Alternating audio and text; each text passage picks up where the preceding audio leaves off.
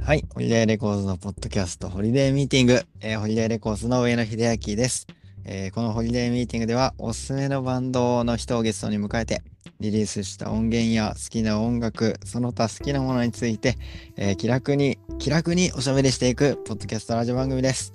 ということで今日は恒例の企画、ナードマグネット須田くんの映画トークコーナー、ホリデーには映画を見ようです。えー今日もよろしくお願いします。お願いします。ナードマグネットの須田です。はい、よおろ願しいしくお願いします。ます。はい、どうもどうも。はい、今日はニヤニヤしてなかったでしょ、こ れ。ちゃんと読んでまし たね。ちゃんとでもいつも読んでる わ。割とあの、割とヘラヘラ、ヘラヘラ、ね、うんしがち、オープニングトークヘラヘラしがち。ヘラヘラしがちでおなじみの。 は 今日はしっかりとやっていきます。はい、やっていきまい、しょうやっ。ていきましょう、今日も。ねいはい。や、もう前回のね、なんかまた会わね、ずそこ好評だったんでしょ前回ゲスト入れてましたけど、どうでしたか初のゲスト会でしたけど。う、そのゲスト会が好評でしたよ。おお、もうナードマグネットの、えっとうんブレインの KG さんが、はいはい。まあ、いつも聞いてくれてるんだけど、うん3人の雰囲気いいんじゃないって。うんうん。楽しかったですね、すごく。楽しかったっすよね。うんうん。ぜひぜひまた機会見て3人でやりましょう。そうですね。ただ、あの、ね、あの終わってからいろいろ、あの、秀明さんとどうやったかみたいなこと言ってて、まあ、あの3人めっちゃいいなっつってやっいういう話をね、してたじゃないですか。うん。で、まあ、で秀明さんが、まあ、あはいの、い、や、やっぱ僕はね、僕はやっぱり聞き役だからねって言ってて、はい。はい。あのああ、甘えるなよって思いました。いやいや甘えてないんですよ。聞きやいやいやあるじゃないですか勇者とか戦士とか魔法使いとかあるでしょそういうレベルの話よ。なるほどね。そうそうそうそうそう。はい、あなたでもホホストなんですからね、やっぱりね。ホストって何なんですかね。うん。ねだって、ね、いろんな企画をやってるじゃない、このね、あの、ホリデーのポッドキャストでもね。やってますよいろいろ。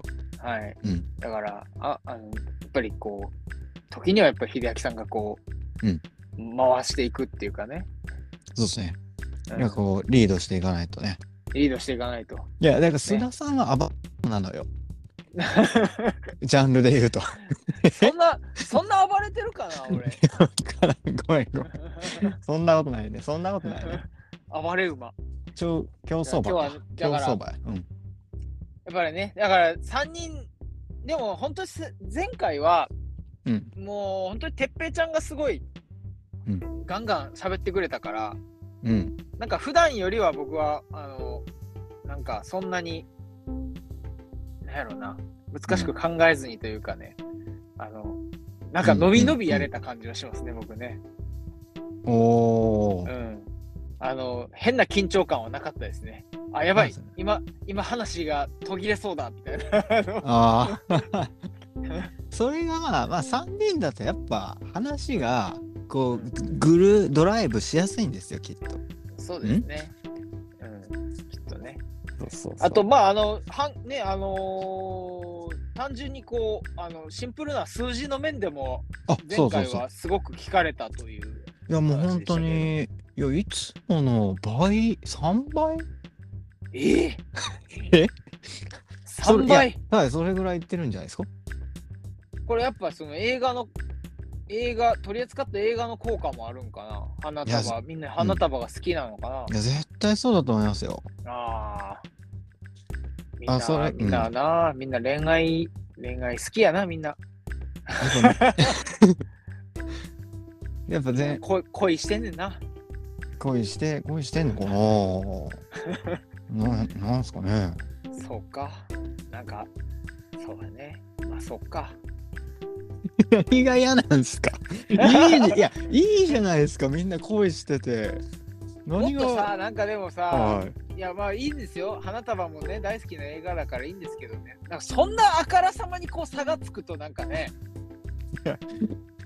いやいいじゃん何が気に食わないのいや普は段から、普段から面白いじゃないですか、このポッドキャストって。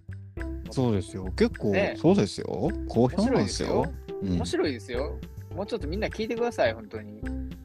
そうそう須田さんもよしめちゃくちゃ予習してこれ望んでるんでねううん、そうで すよ。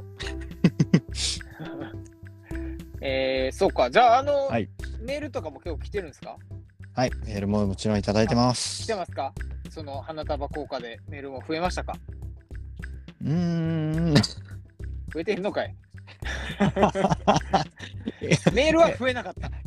あ逆にいいじゃないですか。いつもの、えっ、と、このポッドキャストをいつも聞いてくれてるあ、もちろん。皆様から、うちゃんといただいておりますいつものいつ面、いつ面の、いつ面のメールは本当にもう大歓迎ですかそら。うそうそうそうそう。それは嬉しいけど、でもそんだけ3倍も差ついたのに、メールは来ないっていうのもまたなんか、おいおい。なんすかね。いや、なんかメールくださいってやっぱ前回はちょっと言ってなかったのかな。ああ。やっぱそう必か死、その前はめ必死で訴えたらそれなりに来た から、 メールをください、そそれぐらいの、それぐらいで来いよみたいな思ってんのかもしれない。はみんな、みんなメールくれいはい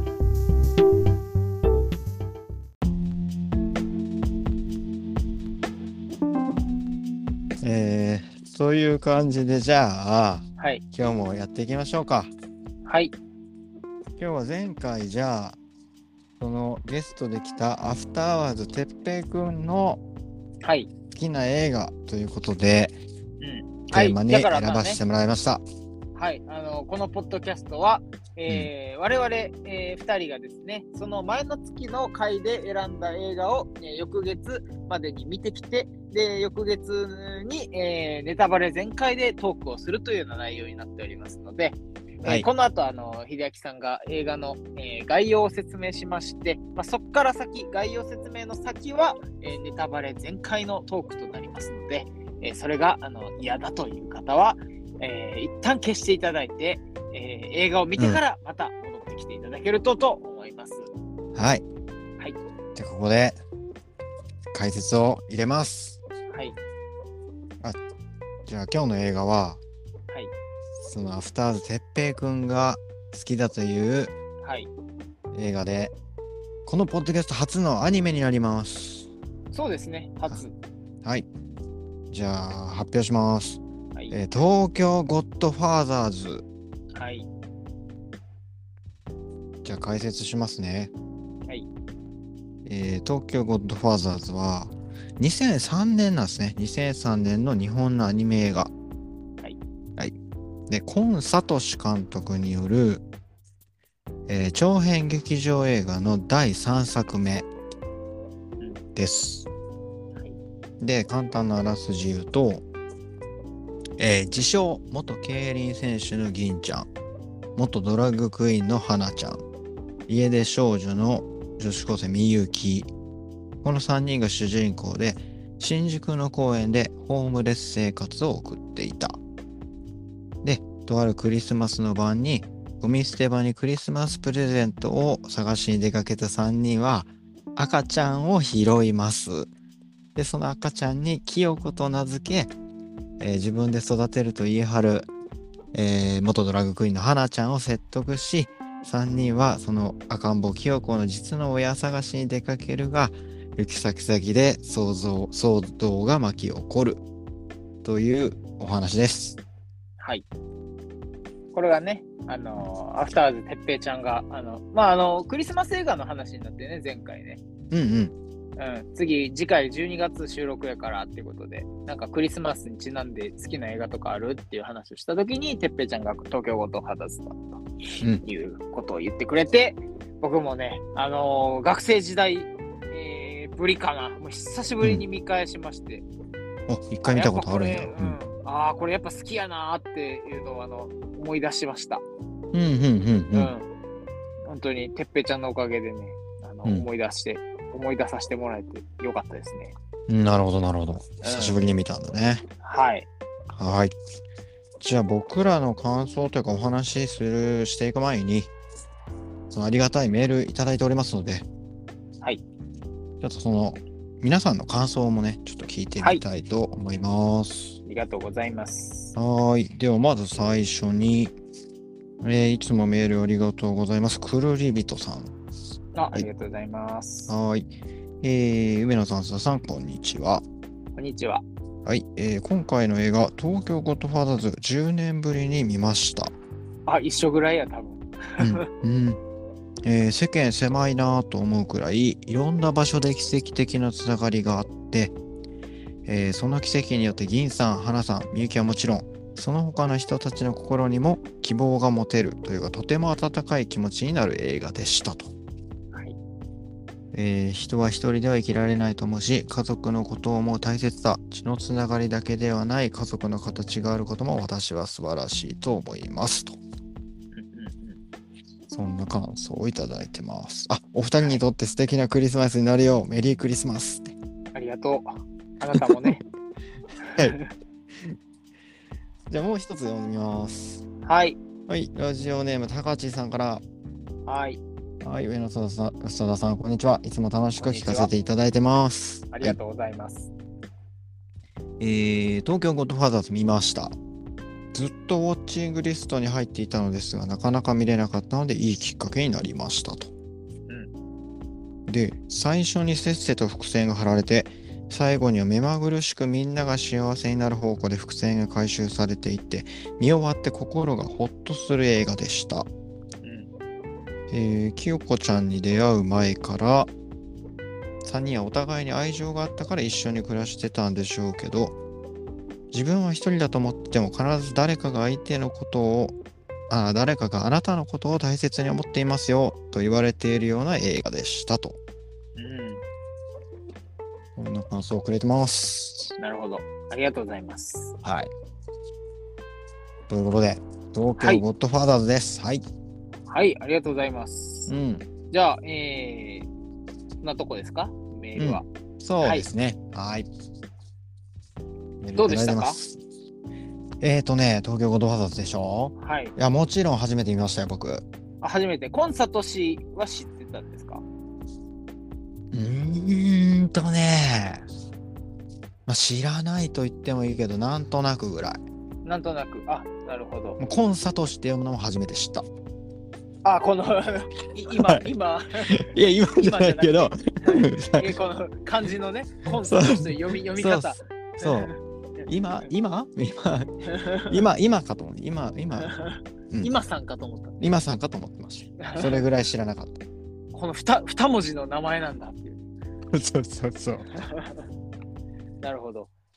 いやあコンなサんトシさん、ね、うんあの、2010年にもうつあの残念ながら亡くなってしまっている方で、らしいね、びっくりした。うん、そうなんですよ。だから、この人残したあの映画作品って本当4本しかなくて、うん。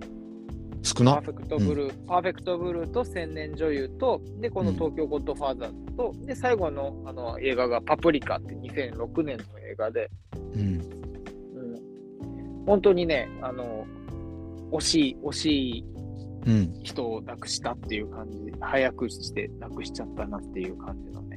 人ですそよう。いね。や、多分、かなりの損失なんでしょうん、うんうん。そうですね。まあ、あのやっぱり世界的にも、やっぱり、なんかすごく評価されてる監督。僕、あんまり本当アニメって詳しくなくて、全然なんですけどね、あの、この人が本当になんか、その、世界のいろんな監督とかにあうんの与えた影響みたいなのはなんか、あのいろいろいろんなところであの読んだりして知ってはいたんで、へえ。うん、だから改めて今回また、あの僕はパーフェクトブルーとかも今回改めて見たんですよ。うん。面白かったですね、やっぱり。うーん。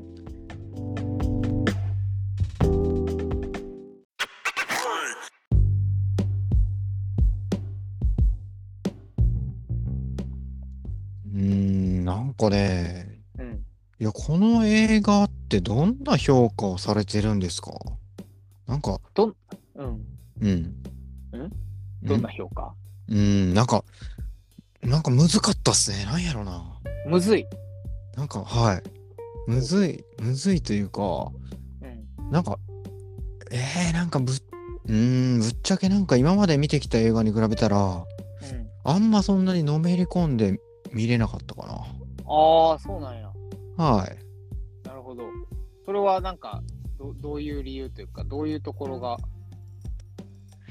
なんかね、いや、それ考えてみたんすけど、んうーんなんかその3人のキャラクターせキャラクター設定じゃないなその主人公が、まあ、ホームレスうん。の3人うん、で、なんか特殊っすよねていうか世界観特殊っすよねまあね、そうね。あんまり、あんまりこうアニメで、アニメ作品として、うんあんまない設定というか、ね、こですうんうけ結構なんかリアルにホームレスの生活というか、だってホームレスうんヤクザマフィアそうそうそうそう。ドラッグクイ ーンねえなんかもうでこれアニメでしょうん、なんか普通でクリスマスムービーでなんかすげえ不思議っすよね。うん、うんなるほど。確かにね、なんかそのアニメ作品としては、あんまりないタイプの。そうそう。ねなんか正統派なタイプの主人公じゃないっていうのもあるんかなと思ったり、あとストーリーがうん、こう奇跡というか偶然が続いていくからうん、なんかななんか言い方によっては行き当たりばったりっていうか。まあね。そうそうそう。なんか脈絡がない感じなのが、なんかこ う、うん。なんか、そそんな、そんなつながることあるみたいなね。そうそうそうそうそう。なるほどね。なんか行き当たりばったり感があって、あんまり入り込めなかったんかなとか。ああ、そうか。はい。えっと、アニメ自体はけあんま見ないんですかアニメ自体はあ、でもあんま見ないですかね。あんま見ない。ない。うーん。そっかそっか。なんかそのアニメ的なアニメ表現というか、なんかそこにあんまりは入り込めないみたいな、そういうことでもなく、なんか普通に話として、うん。話としてあんまピンとこなかったみたいな感じですか。そうっすね。でもまあ、うーん、まあ、最後のやっぱりカーチェイスのシーンとかはすげえ楽しかったっすね。ああー、はいはいはいはい。うんうん、うん。あそこでね、なんかすごくこう、あの、え映画、なんかアニメ、アニメーションとしてのね、盛り上がりは、あの辺でぐっと高まるよね。ああ、確かにそれかも。うんうんうん。多分ね、この映画、その、コンサトシ作品の中で、なんかその、多分一番わかりやすい部類というか、へえ。うん。なんかその、一番、なんかキャッチおお。ー、うん、一番キャッチーな作品としてうん。位置づけれるんじゃないかなとは思ってます。うへえん、どどういう評価をされてるかって言われると多分そういう見られ方をされてるんかなだから結構だからコンサートし作品でもこれが一番好きっていう人割といてますね、へえうん、結構なんか他の作品はちょっと複雑というかなんかこう現実とこう虚構の入り混じる感じのちょっと難解な感じとか、ああさらあにったりしうんうんそうそうそうそそれに比べるとすごいやっぱ分かりやすいしうんうんお話としてでちょっとこうあのトーンもコミカルやしうんうんうんみたいな感じで、やっぱここれがこれ一番好きっていう人結構いいてるんじゃないかなと思いますよ。